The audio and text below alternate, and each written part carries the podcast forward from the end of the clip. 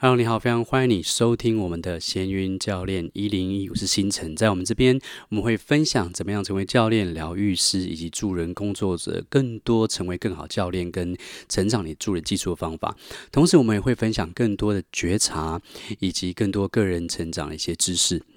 我们今天要跟你聊的主题是 Wildfit 九十天健康瘦身计划，我的一些学习经历，还有关于饮食减肥的三大迷思。我们在前阵子呢，我们做了一个减肥健康的一个内在锻炼的直播课，我在里面分享了我自己个人呢，在学习的这个今天跟你分享这个 Wildfit 计划的时候，我在两个月半的时间瘦了九点八公斤。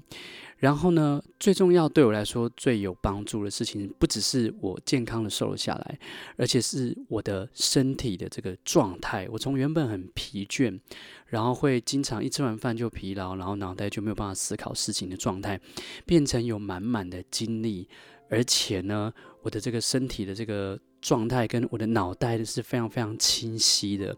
我觉得这个在我的事业上其实是帮助非常非常大的，因为在年终的时候，我有很多有关于呃想要做的一些事情，比方说，我想要开始更呃去升级我们在心灵吧台还有闲云教练的一些服务，所以我需要花很多时间去学习跟创作哈。还有服务学员，但是呢，我当时的精力状态却非常非常的不好。可是呢，很幸运的、很开心的是，透过这个 Wildfit 这九十天的计划，让我重新回到好像刚创业的那个精力状态的感觉，这让我感觉非常非常开心的。而且更重要的是，其实我学会了，我在这十年来其实一直不断的去呃去学习有关于一些健康减肥一些知识和饮食饮食的一些方法，但是之前从来没有学会真的切换跟打。开燃脂开关的这个技能哈，但现在却很有信心的知道说自己学会这件事情，而且去深入的去学会去了解身体、食物还有跟自己之间的这个关系。那 Wildfit 这个课程呢，是来自于一个人叫做 Eric，他创办的一个呃九十天那个线上一个健康减肥的一个计划。那 Eric 他本身呢，原本是在健康上面，还有在他皮肤上面，他都遇到了一些问题，然后看了很多的医生，然后不外乎就是打针哦、吃药这样的一些解决方式，但是却一直都没有办法去让他了解他到底为什么会有这些健康上面的一些问题，所以他也问过一些医生。有问过一些就是呃从业人员，问他们说，你们在学校有没有学过任何有关于呃营养跟饮食的一些方式？然后他发现他认识的一些医生其实都坦诚说，他们在学校的时候其实学的并不是营养，并不是学饮食，对于食物方面他们涉猎的并不多哈，所以他开始不断的去探索。然后他有一年呢，他去参加了一堂课程，这堂课程的老师非常有名，叫做安东尼罗宾，他是世界第一名的一个潜能激发大师。而在他那堂课里面，他其实意外的有分享一些，为了要帮助我们在财富在人生上面有更成长，所以健康是头号必须要去呃学习的一些事情。然后呢，他们在课程里面有一个三十天的一个健康转变身体的计划。Eric 在跑完之后，他发现，诶，他身体真的完完全全去转变了，所以他开始很认真的花了好几十年的时间去学习跟投资，并且分享有关于饮食跟健康之间的关系。那初期呢，他原本在安东尼罗宾那边去教有关于创业的一些课程，他是一个非常厉害的、非常成功的一个创业家。就是那种已经创办公司，然后买公司，并且把一些公司给卖掉，这种非常经擅长经营事业的一个人。他本来在安东尼罗宾那边去教有关于创业的一些课程，结果有很多企业家就很好奇，为什么这个呃 Eric 他可以这么的有精力去分享他的所有的这些创业的知识？他这个健康跟精力创业到底从哪来的？后来当很多人询问他之后，他才开始去分享他的这个健康的一套。哲学。那后来，呃，因为有很多人上完课之后，不只是变健康，他发现很多人变瘦了，很多人身材都转变，甚至脸都变得不太一样了哈。而且很多人可以跑完这整个计划，所以他就开始慢慢的去推广这套 Wild Fit 成功的一个瘦身的一个计划，然后让越来越多人，成千上万人都开始改变他们的一个身体。我自己个人呢，在跑完这个 Wild Fit 九十天计划的时候，我学到了有三个有关于饮食减肥的迷思，我来跟你分享哦。第一个迷思就是很多人都觉得减肥需要靠运动，可是很有趣的是，我的确我是一个喜欢冲浪的人，然后我我也会有固定的时间去健身房。可是你知道吗？在这三个月的时间里面，我个人呢，就是一个礼拜几乎冲不到一次浪。这个大概今年大概是我这五年以来，哦，就是冲浪最少的时间。以前我几乎天天冲。但是在今年跑 Wild Fit 的过程之中，其实我自己个人一个礼拜可能冲不到一次浪，而且我去健身房可能一个礼拜也不到一次，而且一次才十五分钟吼。那但是呢，我只是整个减体脂的这个成果呢，确实比我过去来说都要来得好的。所以这是我觉得第一个第一个减肥饮食上面的一个迷思，就是大家都觉得减肥一定要靠运动。可是呢，在我们在那个内在锻炼直播课的时候，我们有分享一些研究，就是五十那个研究是说，五十年前呢，在美国那边有一些制糖产业的人，他们花钱呢，请研究人员去做出一些研究的报告，指出说，呃，脂肪才会让人们变胖。好，脂肪才会让人们变胖，所以有好一阵子，不管是美国或是世界各地，甚至是台湾也是一样，因为台湾常受美国所影响嘛，所以我们常常会觉得哦，脂肪好像是不好的东西，但是其实脂肪有好的脂肪，也有坏的脂肪。在我最近在研究一些相关饮食的书籍的时候，里面也看到一些好的脂肪，其实是我们大脑需要的。如果你的脂肪好的脂肪够的话，你的大脑的表现会比较好。OK，我们在直播课的时候也提到说，有六十个研究指出，为什么减肥不应该靠运动。OK，所以在 Wild Fit 里面有一个观点是说，运动不会让你健康，运动只会让你更健康。也就是，如果你平常就有在呃注意你的这个生活的习惯，比方说包括你的睡眠、喝水，还有呼吸以及。呃，真的健康的饮食的话，你的身体就会处在一个健康的状态。而运动呢，是让你变得更健康，而不是因为运动才让你健康。这是 wifi 里面的一个观点哦。第二个减肥以及饮食的一些迷思，叫做饮食法瘦身。好，哦，饮食法瘦身，也就是很多人会看到很多不同的减肥的方式。你会看到什么低糖饮食啊？呃，什么防弹咖啡啊，或者是生酮饮食啊，又或者是呃断食饮食，就是有各种不同饮食，卡路里饮食啊，然后甚至一些代餐饮食法，可以让我们去瘦身哦。有非常非常多的方式，我自己过去我也去运用过，比方说保健食品界的的这个瘦身，然后运动的瘦身，然后计算卡路里的瘦身，但是大部分这些东西都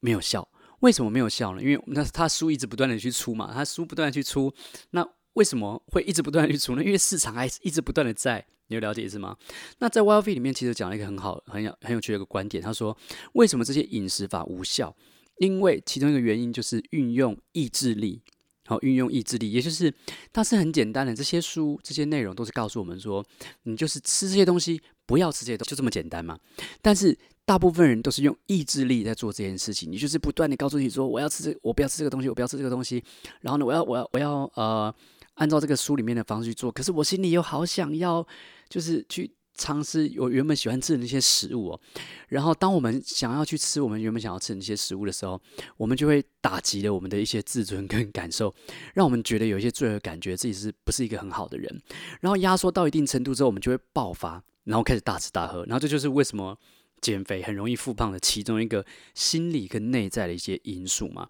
或者有一些饮食法会告诉我们说，所谓的作弊日。好，就是你可以在每个礼拜，像我以前跑低糖饮食的时候，我曾经两个月跑低糖饮食，每一周只有在一个时间，比方说礼拜六的时间，我可以大吃大喝。低糖饮食就是我几乎礼拜一到礼拜五还有礼拜天，我都是断糖的，也是我不吃任何的面包、饭、面，好，相关也是被称为主食类的这些食物我都不吃。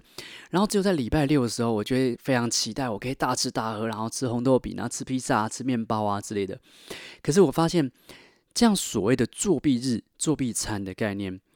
我觉得我自己真的有点被骗的感觉。为什么？因为当我礼拜六想要大吃大喝的时候，我我列在清单上面的东西，我发现我其实吃不完，而且我这样当我那样去吃的时候，我身体其实并不是非常非常的舒服。所以重点就是在于，如果你是采用作弊的作弊餐或作弊日的这个方式，你的身体，你要问你自己是：你的身体真的喜欢你自己作弊吗？你的身体喜欢你去骗他吗？哦，我觉得这是可以去思考一件事情，所以这是第二个健康饮食减肥的这个减肥的三大迷思，其中第二个叫做饮食法瘦身真的有效吗？OK，第三个减肥的迷思就是计算卡路里的减肥方式。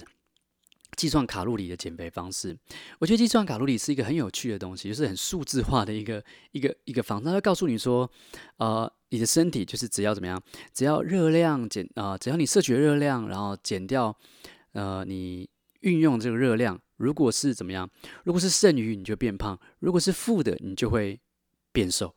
可是在 Wild Fit 里面，他提供了另外一个观点，他说，如果你摄取的是什么？你摄取的热量怎么样？比较少，不，你你摄取热量比较少，你消耗热量比较多。他说，身体反而让你变胖，因为身体会觉得，哦，你现在是处在一个营养不良、一个状况不好的一个状态。当然，先姑且不论到底对或错。对我来说，哈，我曾经在这个上过一些很年轻的健身教练开了一些线上课程。然后那个时候，我所练习的就是他告诉我说，我们只要计算好卡路里，其实你想吃什么都可以。OK，再讲一遍哦。你只要计算好卡路里，你想吃什么都可以。呃，那个时候，当我就是从低糖饮食转换成卡路里饮食的时候，其实我觉得哇，蛮开心的。为什么？因为啊，那我就可以吃我想吃的面包，我想吃，因为我是一个饭桶，所以我想吃饭也可以。只要只要计算好那个量就好了。我们那时候还买个磅秤，然后买个磅秤去测量每个食物的一些重量，然后再下载一个 App。那个 app 里面可以帮我计算所有食物的一些热量，甚至是便利商店的一些有条码的这些食物，我们都可以去扫一下，然后算一下这个热量到底符不符合。我每天好像科学家跟数学家一样，我要算清楚自己这个能摄取多少，这个不能摄取多少之类的，一样是告诉我们该怎么吃，然后不该吃什么。可是他少了讲一件一个东西，就是其实不同的卡路里来源就会有不同的品质。而且关键是我们吃下去的食物，就是我们在跟身体沟通的语言。如果我们吃下去这些食物，告诉身体的讯号是打开燃脂的开关，它就会能够帮助我们怎么样减脂。如果我们吃下去的食物是帮助我们怎么样增加脂肪的这个开关，好，关闭燃脂的开关，那我们就可能会变胖。这是比较呃，这个概念跟计算卡路里是有点不太一样的。所以其实有一些呃，有些营养专家。比方说，JJ Vision，他就有他就有提到过说，其实计算卡路里是个是一个烟雾弹。卡路里其实是一个很有趣的一个功能，它是让当然我们先不论科学哈，科学家他们有运用这个卡路里的一个正的一些方式。我们在我在上另外一些健身课程的时候，其实也有提到有关于这个。卡路里的这个这个计算，可是有的时候卡路里的功能到底是什么呢？它是谁创造出来的？为什么要创造出来这个东西？有个概念是这样子，它是用来让食品公司把卡路里贴在他们食物标签上面，让你在买的时候会感觉到什么？会感觉到好像比较安心。所以卡路里这个这个概念，它其实也带到另外一个产业的蓬勃发展，就是所谓的运动产业，对不对？我们在运动产业里面减肥的时候，就是有提到一个概念，就是你动多少就会燃烧多少卡路里。所以你吃一碗白饭，你可能要去跑三十分钟；吃一个披萨，你可能要去跑五十分钟。类似这样像这样概念，但我讲的数字不是很精确啊，所以会把呃，就像我在投资整理术的课的这个直播锻炼课里面有提到过，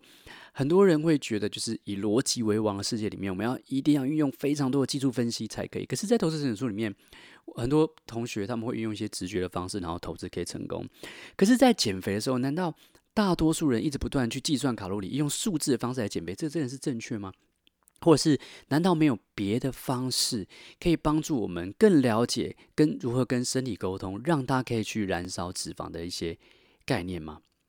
所以，其实，在运动产业，他们会告诉你说，他们也是这样运用卡路里的。他们告诉你说，如果你今天的这个摄取热量多少，你就必须要运动多少，然后你每天要运动，可能至少五十分钟，多少时间你才可以变瘦。但是，这个是真的吗？我觉得，呃，这是我们可以去。思考看看的。在 Wild Feed 里面呢，了解饮食的季节是很重要的事情。当我们去了解这个部分，我们就会发现，即使某些食物很好吃，也不代表我们一直吃就是健康。而且，真的有那种很自然的饮食方式。而且，Wild Feed 里面也提到一个我觉得很棒的一个观点，就是其实我们的身体自己会想要摆脱这些多余的脂肪。那事实上，脂肪为什么要在我们身上？它也是有某些功能的，只是我们没有了解如何去跟它，如何去跟身体去做沟通，跟我们的食物去做一些沟通。就如同我个人的这个故事哈，我在这三个月呃，这两个月半，我除了变了呃减了九点八公斤的体重之外，然后身形变好之外，其实有非常非常多的边际价值。有非常多额外好处，比方说有一天早上起来之后，我突然觉得我的皮肤脸上皮肤怎么变细变好了，然后我一直跟我老婆一直一直讲哈，然后 她就有点翻白眼受不了我，一直在那边讲说我皮肤变好，然后我的精力能量有提升的，然后甚至当我们能够减肥的时候，当我们能够让身体保持在一个非常健康一个状态的时候，我们的受伤的恢复力也会提升。而且我们吃下去的东西，其实就代表我们的心情。有一个印度的开悟大师叫萨古鲁，他有说，他说人体是一个非常非常厉害的一个机器。这个机器呢，能够怎么样？能够把我们所吃下去的东西变成我们自己身体的一些燃料。那重点在于说，你觉得你吃下去的东西，它会不会影响你？这个东西之前是什么样子？它有什么样的能量在？它有什么样的 DNA 在？有没有可能影响你的心情、身体状况？我觉得是有可能的。其实你吃下去的东西会成为你的情绪，甚至呢，当你能够吃健康的食物，然后知道怎么样真正去转变的时候，你的这个减肥的边际好处，还有可以让你降低你的这个忧郁跟一些心情不好的一些倾向。而且我们在这个直播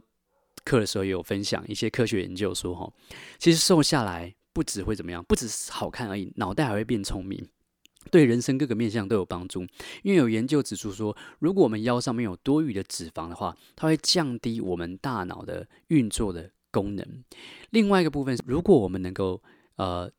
懂得如何去吃的健康的话，我们的胃会变得比较怎么样？变得比较没有负担。而胃呢，是一个制造血清素的地方，它会传达到我们大脑，让我们变得比较开心。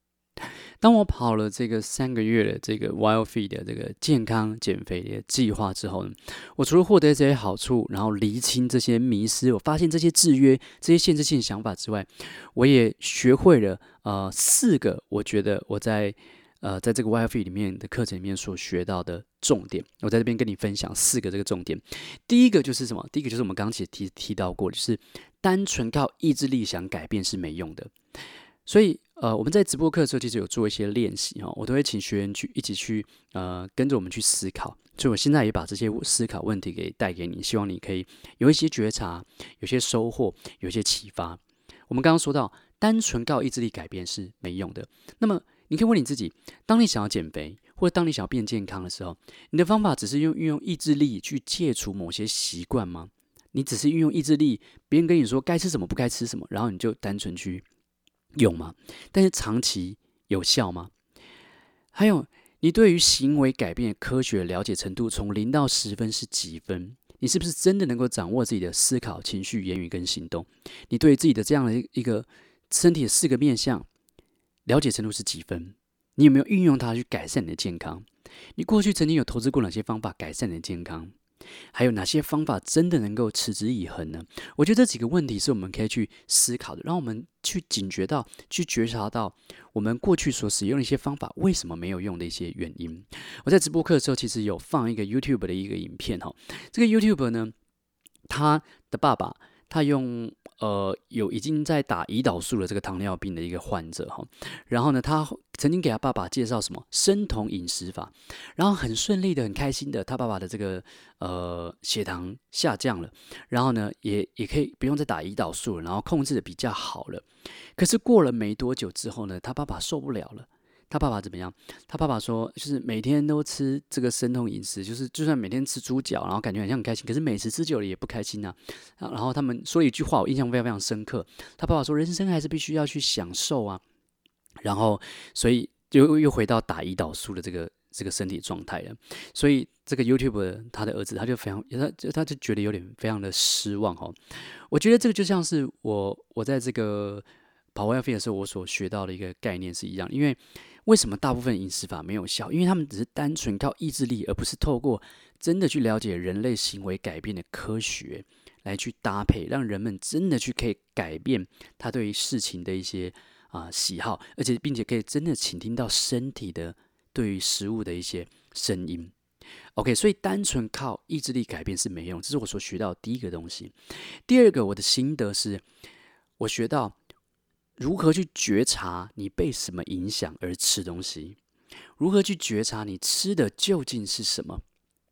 在这个部分，我们提供给学生的一个练习，就是一些一样是一些少，比方说，问你自己：你了解整个环境、食品产业是如何影响你的饮食行为吗？再讲一遍，了解整个环境、食品产业是如何影响你的饮食行为吗？这是什么意思呢？就像很多时候，我们都会有一个，像我，我身上就有一个一个被文化影响的概念，好像假日、节日、生日、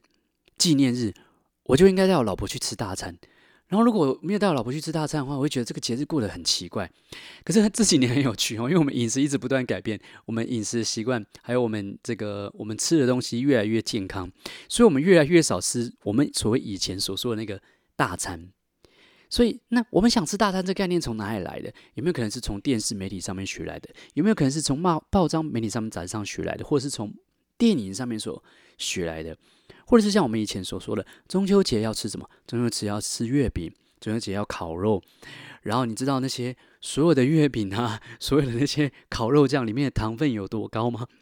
那可是不吃这些东西，好像我们觉得，哎，这样好像不太对，没有过节日的感觉。我们其实没有去觉察到，我们被整个社会环境、食品产业所影响的这些节日。就必须要吃什么？它帮助了多少某些食品的产业，帮助他们的业绩？有了解意思吗？我在这边要讲的不是要去呃，要你去觉得这个啊、他们是不好的东西，不是，他们只是很单纯，希望让他们的事业可以去成长。我们要做的事情是，事情必须改变，我们必须改变，我们必须多一层觉察，知道整个人，整个整个。整个食品产业，整个健康产业，他们如何运用行销手法，希望去影响大众，提升他们业绩。但是我们可以选择看穿他们的影响，然后不被他们所影响。另外一个去觉察的部分是，你对于你所选择的食物成分和营养的了解程度是几分？我过去可能从素食、从卡路里、从生酮饮食，然后一直到 Wild Fee，在这过程之中，其实我。呃，虽然哦、呃，经历很多次失败，但是我学到一个，就是我对食物的营养成分以及它是什么样的这个能量的这个营养构成的，就多了一些了解。那你呢？你对于你所选择食物的成分和营养的了解程度是几分？另外一个是问题是，你将身体和病痛是交给医生、别人，还是你其实会好好负责你的身体？在 Wild Fig 里面，Eric 有提到一个很有趣的概念，是他每一次在做健康演讲的时候，他就去问一些医生，问这些医生说：“你在你过去学校的时候，曾经学到多少有关于营养跟饮食的一些知识？”就他发现，大部分的这个医生的回答都是几乎没有，或是很少。他们在学校花了这么多年的时间，学到的并不是营养跟饮食的一些专业知识。但是我们我们却将我们的这个身体的病痛交给医生解决。当然，医疗系统是有它的好处的，因为医疗系统可以帮助我们在急症的时候，在重症的时候，可以帮助我们减轻我们的疼痛，让我们比较康复。可是我个人也有相同经验，是有一年我的胃发炎，然后胃食道逆流，然后被送到医院去急诊室，他给我打个针，吃个药，这样标准流程程序之后，我问医生说，我为什么会胃痛？我想知道原因，因为预防。一定是比治疗重要嘛？我相信每个人都可以认同这个概念。结果那个时候医生呢，他就呃，他就心不在焉的看着电脑，然后说：“哦，有很多原因呢，我也不知道为什么。”所以从那一刻开始，我就发现我们的健康需要靠自己去把关，总不能因为我我那阵子一直重复的胃痛，然后重复的被送进医院，然后胃时常很不舒服，然后直到我真的去改变我的生活习惯，去慢慢实验出去了解我的身体的时候。我才慢慢去解决这个问题。在前阵子呢，台湾有一个杂志，他有提，他有提到，就是慢性病的部分。因为台湾的这个，不管是呃，COVID-19，就是我们这个这个病毒的呃感染的和这些患者哦，死亡率非常非常的高。为什么呢？因为他因为这个杂志他们的研究去发现说，因为台湾的慢性病的患者非常非常的多，所以呃，美国也有一些数据的比例哦，在我们这个我我们合作的这个 wildfit 的宝林教练他的这个 PPT 里面，他曾经跟我也有跟我分享到。就是在大差不多在一九七零年代的时候，那个时候有一个产业哦，慢慢的去成长起来，然后他们呃美国人食用包含谷物以及糖类的这个数据，慢慢的不断攀升。一九七零年代开始，然后那个那个年代呢，大概也是什么？大概也是呃美国他们呃发布一个就是所谓的健康饮食金字塔的一个概念。这个概念是某一群人创造出来，告诉你说你一天的食物应该怎么样去分配。而那样原本一九七零年发布那个传统的那个健康饮食的金字塔，在那个金字塔里面，呃，它的比例发布之后，结果让非常非常多的人在一九七零年代开始变得越来越肥胖，然后一些呃呃第二级糖尿病的一些患者也从一九七零年代开始慢慢的去增加。所以，也就是当我们人们当我们改变饮食习惯的时候，诶，我们的肥胖开始增加，我们的疾病开始增加。但是，到底是谁去创造那个健康金字塔饮食这个概念呢？我在学习这个低糖饮食的时候，我也我也有看这个金，就是过去的那个饮食的这个金字塔这个概念。他告诉我们要吃要吃非常非常多的这个有关于碳水化合物的一些食物。我这边不是说碳水化合物不好，也是有好的碳水。那可是重点是呢？那个饮食金字塔的背后的研究人员哦，有可能是某些在做这个呃食品产业的公司，他们所赞助的一些研究。我曾经看过 Netflix 有关于呃一些饮食还有药丸的一些呃纪录片，那个那个纪录片叫做《The Magic Pill》。那呃你在 YouTube 上面可能可以查到叫做神奇药丸，它里面有。在他们去调查一些好像是澳洲的一些原住民，他就询问澳洲那些原住民，就是他们有一群人，哈，一些可能四五十岁的人，他们都罹患了三高、心脏病、糖尿病相关的一些疾病，他们死亡率很多都是因为那样子。然后就有一个研究人员去问他们说，他们呃过去就是他们在以前的年代的时候，他们的这个家人。的死因是什么？他们说，他们以前以前的家人的死因都是因为什么？都是因为一些可能细菌感染，或是一些啊、可能一些感染性的一些疾病，而不是因为慢性病。可是他们现在几乎从可能从这个西方的文化进入到他们那边，他们开始喝可乐，他们开始吃一些面包相关的这些食物之后，他们开始改变他们原本传统饮食之后，他们的死亡率、死亡的这个原因。变成是慢性病，变成是糖尿病，变成是高血压跟心脏病，所以那个纪录片的里面的人就开始教他们怎么样去回归他们原本呃原住民自然的饮食的方式，来让他们可以去改善他们一些健康。OK，所以我在这边要提到就是我所学到第二点，就是觉察你被什么影响而吃，觉察你吃的究竟是什么。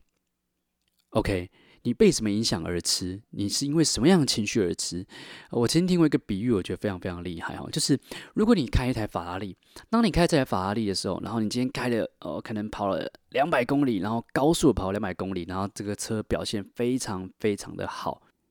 当你跑完之后，你会如何去保养这台法拉利这个非常非常好的车？你会给它好的燃料，还是不好的燃料？你会给它最好的机油，还是不好的机油？OK，我相信我们的答案一定是给他好的燃料，同意吗？可是你会发现，在减肥这个领域，在健康这个领域，有很多人，他们不断的去运动啊、做了很多的运动，而且是大重量的，而且是非常非常强度很高、长度也很长的、哦。他们做完之后，他们觉得哇，我表现非常好，然后他们想要犒赏自己，然后就去吃一些垃圾食物。为什么当我们身体表现很好的时候，我们所谓的犒赏自己会是怎么样？会是让我们吃一些不好的燃料呢？这种所谓的犒赏的思想是从哪里来的？有没有可能我们是被某个文化、电影所影响的，或是一些杂志，或是周遭的朋友，或是有些厂商所做的行销活动所影响的？就好像这个这个犒赏概念，就好像很久以前我也看过一个纪录片，他说结婚必须要买钻戒这件事情，也是很久很久以前，钻石恒久远，一颗永流传之类的一些广告公司行销他们所去创造出来的一个概念。饮食也没有可能也是这个样子。当我们很辛苦、很开心啊、或者是我们很觉得很开心，或者我们觉得我们想要犒赏自己，我们想要好好休息的时候，为什么我们会需要运用到一些乐色食物来帮助我们感觉好呢？OK，所以这是第二个我所学到一件事情。第三个是我学到如何去打开身体对食物能量的这个感知力。如果身体是一个打开财富与心灵成长的通道，我想问你的是：你给你给你对自己身体的了解是几分？这是我们在直播课做的另外一个练习。另外一个是，当你吃下食物或饮料的时候，你是不是可以了解三十分钟之后你的身体会如何运用这些能量，并且会有怎么样细微的转变？这就是有觉察的吃。你有没有意识到觉察过你的饥饿状态？你有没有去分辨出，其实我们有不同类型的饥饿状态？我们可以有六种饥饿：有缺水的饥饿，有缺营养的饥饿，有缺乏食物多样化的饥饿，有血糖低的饥饿，还有情绪性的饥饿，影响我们非常大。还有一种是空腹性的饥饿。我在跑这三个月过程之中，我才发现，其实当我们空腹的时候，我们不一定需要进食。这就是为什么很多断食法，很多现在很多人流行断食嘛，就会发现。就算一个人，如果他营养状态充足的情况下，哈，你这个各位不要乱试。一个人就算五天不吃东西，其实他也不会怎么样。OK，他甚至可能精神还会变好，他能量还可以持续的，还是可以在。甚至我还看过网络上面有人就是实验了五天的这个断食，然后他依然可以做非常大重量的这个训练，哈，这个健健身的训练。所以，我们有时候没有去觉察到我们的饥饿到底是哪一种。我们觉得哦，好像我们肚子饿了，然后就吃。但是，我们其实在我跑这 Wild Fit 这三个月，我发现原来我身上有非常非常多情绪性的一些饥饿。但是我过去我以为我知道，我我以为我没有情绪性饥饿，但是我跑这三个月，我才发现原来我有。所以在这过程中，我打开了对于身体还有食物能量的一些觉知力，我更多的去了解到我吃什么食物，身体会有什么样的感觉。最后第四点，我的心得就是，我们可以学会去觉察，并且改变你跟食物之间的关系。就像我刚刚所说的，我到三个这三个月，我才清楚看见我的情绪性的这个饮食哦。当然，我不是那种情绪性的暴饮暴食，可是会有一些细微的啊，吃一点也没关系吧，或者是这种细微的情绪，会一直影响我的吃的行为习惯。然后我也看见，原来我吃某些食物的时候，它背后有一些真正的意义。我并不是单纯的为了饥饿而吃，而是有些情绪上跟潜意识的一些意义才吃的。我们在直播课就做类似像这样的一个冥想的练习哈。